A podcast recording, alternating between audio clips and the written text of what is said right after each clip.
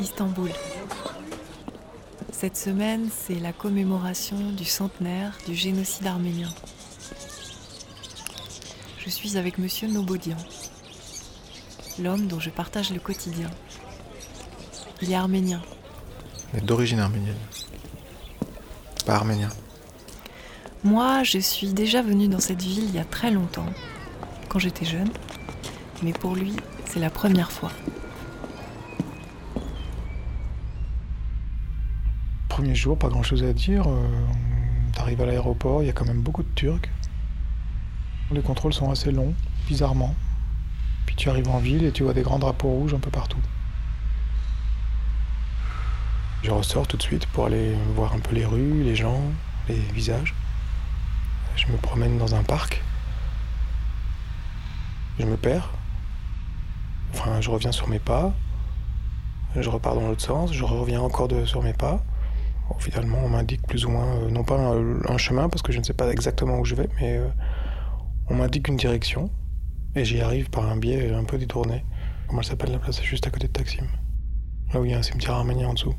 Gezi. Parc Gezi. Non? Si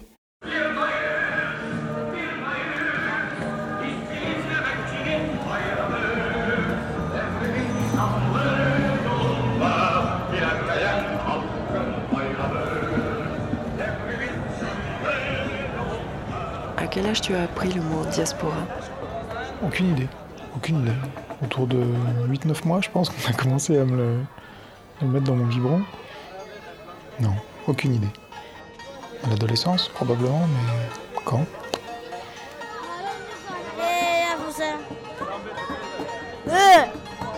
Mes grands-parents, comme beaucoup d'autres, sont venus en France euh, à la fin des années 10 et au tournant des années 20. Ils sont venus d'Anatolie, mais très franchement, le parcours exact, je le connais pas. Ils sont arrivés en France, pas forcément avec l'idée de s'établir, parce que la France représente juste une étape sur le chemin des, de l'Amérique. Et puis finalement, c'est devenu euh, une étape euh, durable, prolongée, quoi.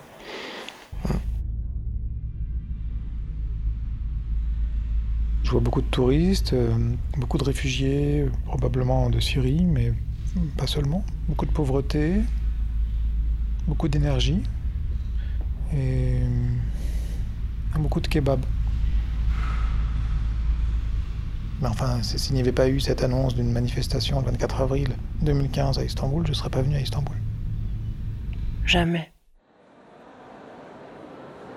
Si, si, je... pourquoi pas? Non, je ne suis pas de ceux qui disent qu'ils ne viendront jamais à Istanbul, pour ça, ça n'a pas de sens pour moi.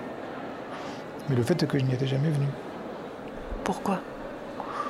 Parce que la Terre est grande et que la vie est courte.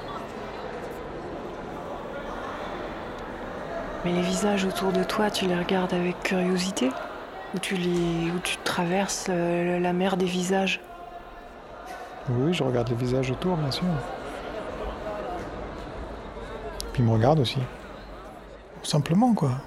Comme quelqu'un qui traverse une ville qu'il ne connaît pas.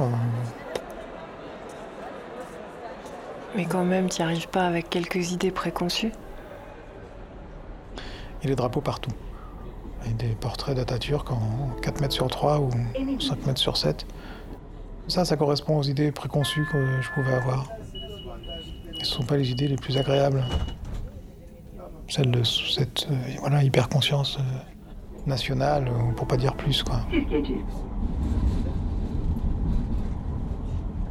C'est bizarre cette manière de saturer l'espace et les regards avec euh, des drapeaux, avec soi-même, quoi. Bon, c'est pas une découverte non plus. Hein. L'hypernationalisme, euh, on n'a pas découvert le, le fil à couper la, la feta.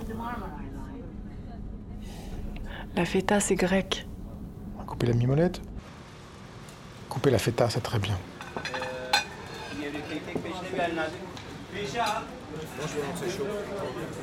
On t'a parlé du génocide pendant ta scolarité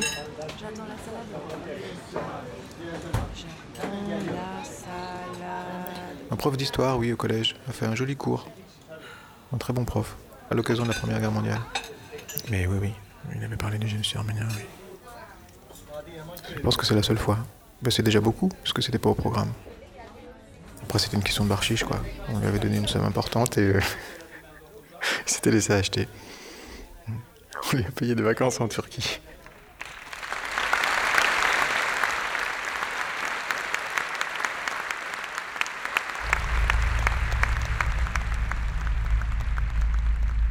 Le soir, je vais à un concert commémoratif au Palais des Congrès d'Istanbul, euh, dans une immense salle avec euh, peut-être 2000 personnes qui assistent à 4 heures de concert avec des Turcs, des Kurdes et des Arméniens qui lisent des textes. Sans doute la première étape de cette semaine un peu commémorative.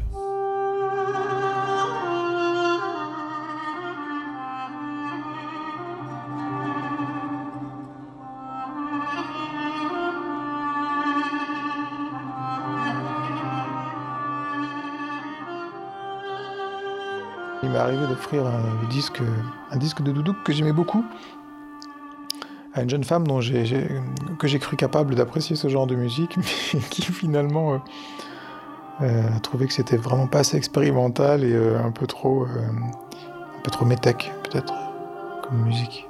Ah non non, c'est pas du tout ce que j'ai dit. J'ai pas utilisé le mot métèque. J'ai simplement dit que j'aimais pas trop la réverb sur le doudouk. Bon, ça, c'est le choc des civilisations hein, entre, le, entre le heavy metal et le doudouk. Les passerelles sont fragiles.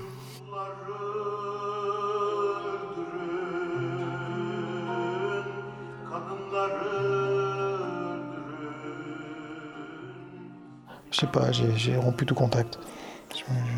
C'est douloureux d'en parler là. Hein. Est-ce que tu parles arménien? Ben non, pas très bien. On peut dire même quasiment pas. Moi je dis l'essentiel, hein, ce qui concerne la nourriture et la boisson, tout ce qui permettrait de survivre euh, dans un milieu hostile.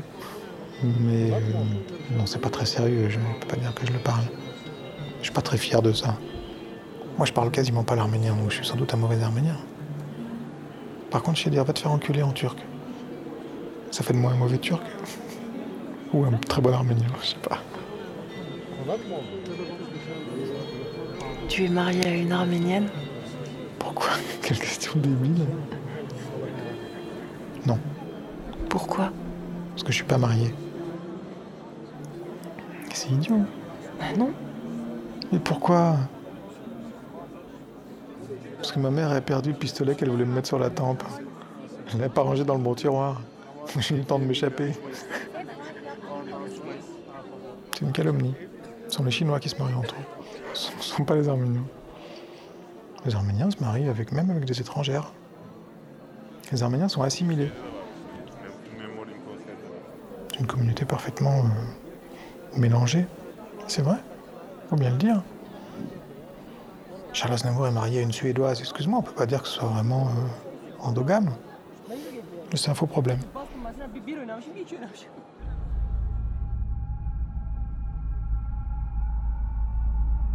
Le 24 avril au matin, je vais aller à la rapide commémoration qui doit avoir lieu devant le domicile du, père Comitas. Euh, le père Comitas était l'un des, l'une des victimes du 24 avril, euh, même s'il n'a pas perdu la vie ce jour-là, mais disons que sa vie a basculé. Et en fait, j'arrive trop tard pour une grotesque histoire de réveil et de décalage horaire. Voilà, donc j'arrive une heure après la bataille pour constater qu'il n'y a plus aucune trace. Ce qui en soi déjà est une expérience euh, intéressante. Mais l'arménité, c'est quoi? Si tu dis c'est traverser, c'est transmettre, c'est perpétuer. L'arménité, ça veut, ça veut rien dire. Mais ça veut rien dire, non pas spécialement dans ce cas arménien, mais c'est comme la francité. Mais quand même, je dirais que le 24 avril, il y a ceux qui sont arméniens, puis il y a les autres. Il y a des, rites, il y a des moments de, ralliement. Il y a ceux qui se réveillent le 24 avril et qui disent Bon, là, euh, on va mettre les baskets et euh, on va aller marcher.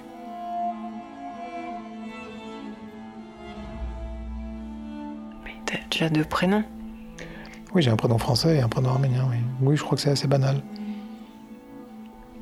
Tu réponds aux deux Oui. Ah bah oui, je réponds aux deux, là, euh, forcément. Comment tu t'appelles à Istanbul? C'est-à-dire? Bah, toute façon, à Istanbul, personne ne m'adresse la parole, donc euh, la question ne se pose même pas.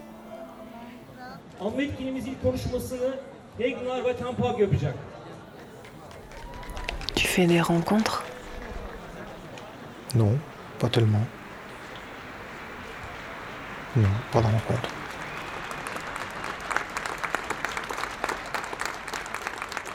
Tu lis sur le génocide? Je lis pas mal de choses sur le génocide arménien, oui. Enfin, je délègue la lecture en général, je fais lire à ma femme. Les livres, tu les achètes, mais tu les lis pas. Non, mais je vais pas savoir parce que je sais déjà ce qu'il y a dedans. Je lis les livres d'histoire quand même. Moins les témoignages. Disons que j'ai eu, j'ai eu des témoignages dans mon enfance, donc j'ai j'ai pas tellement envie de remettre euh, le couvert. Ça t'a plombé? Non, c'était très riant, c'était tout à fait distrayant. Le soir, je vais non pas à la commémoration du 24, mais disons à la principale commémoration du 24, dans une grande artère euh, du centre d'Istanbul, très très très très passante.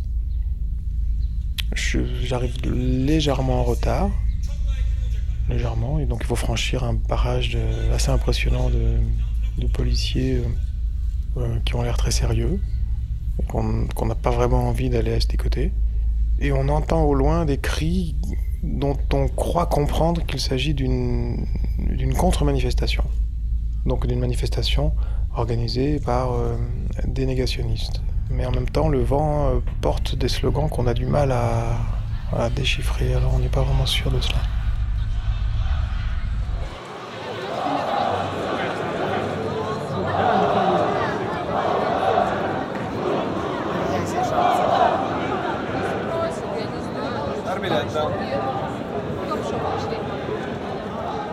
Ça veut dire quelque chose pour toi, la communauté? Je vais pas à l'église, je participe pas aux fêtes euh, communautaires, je j'ai pas de vie communautaire. J'ai l'impression que la communauté arménienne euh, existe surtout vue de l'extérieur. J'ai l'impression qu'elle existe surtout pour euh, les hommes politiques en France. Manifestement, la communauté arménienne est un enjeu électoral. Un petit enjeu électoral parmi beaucoup d'autres qui sont bien plus, bien plus importants, mais quand même. On voit bien com- comment la question du génocide est abordée en France par les hommes et les femmes politiques. Elle est traitée souvent de manière euh, tout à fait euh, instrumentale. Donc ça laisse penser que euh, les hommes et les femmes politiques pensent qu'il y a une communauté arménienne qu'on peut facilement manipuler en, en lui faisant miroiter ceci ou cela, moyennant quoi la communauté votera pour eux. Ça suppose donc que cette communauté existe, qu'elle est euh, homogène et suiviste, que ce sont des moutons de panurge, quoi. Panurge géant.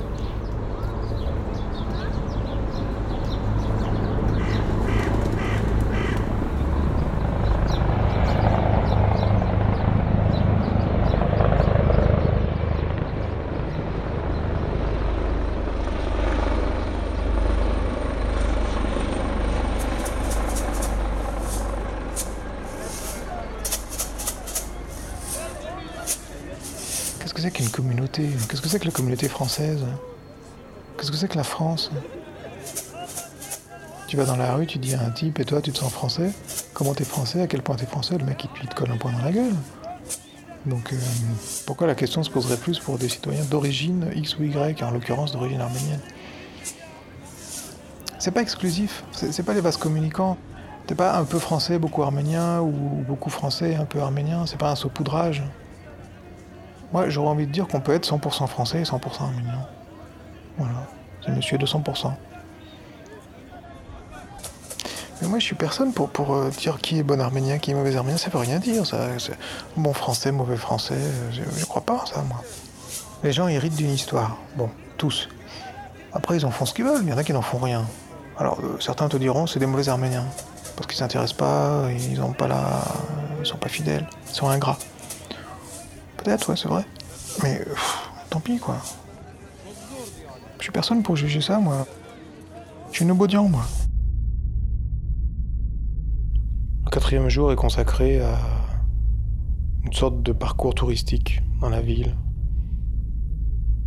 Le bazar, expédié en un quart d'heure. La mosquée bleue.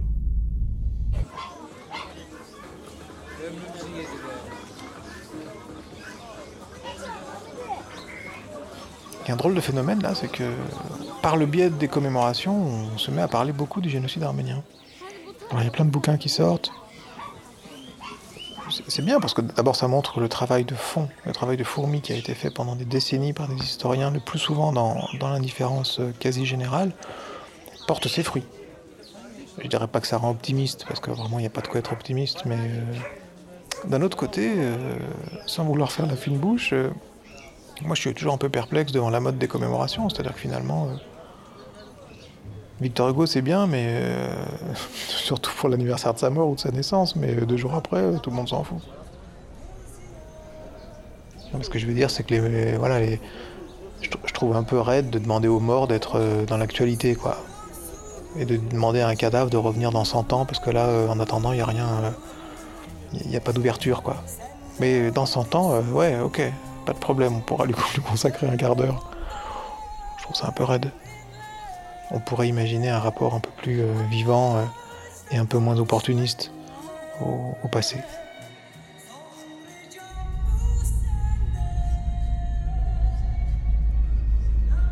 Comme dans toutes les villes, ni plus ni moins, on voit des gens qui vivent leur vie, qui sont affairés, qui ont des soucis, euh, qui sont dans le quotidien.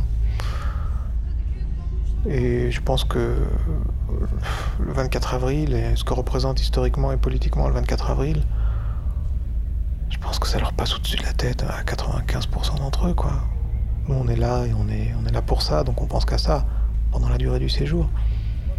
C'est un moment historique, d'une certaine manière. Mais bon, chacun a son histoire et on sait bien que les moments historiques pour les uns euh, sont des, des, des non, des non-moments, des non-lieux pour, pour les autres. Donc, donc voilà.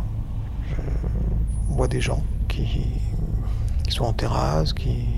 Pas des taxis qui travaillent, des serveurs qui travaillent. C'est la vie quoi.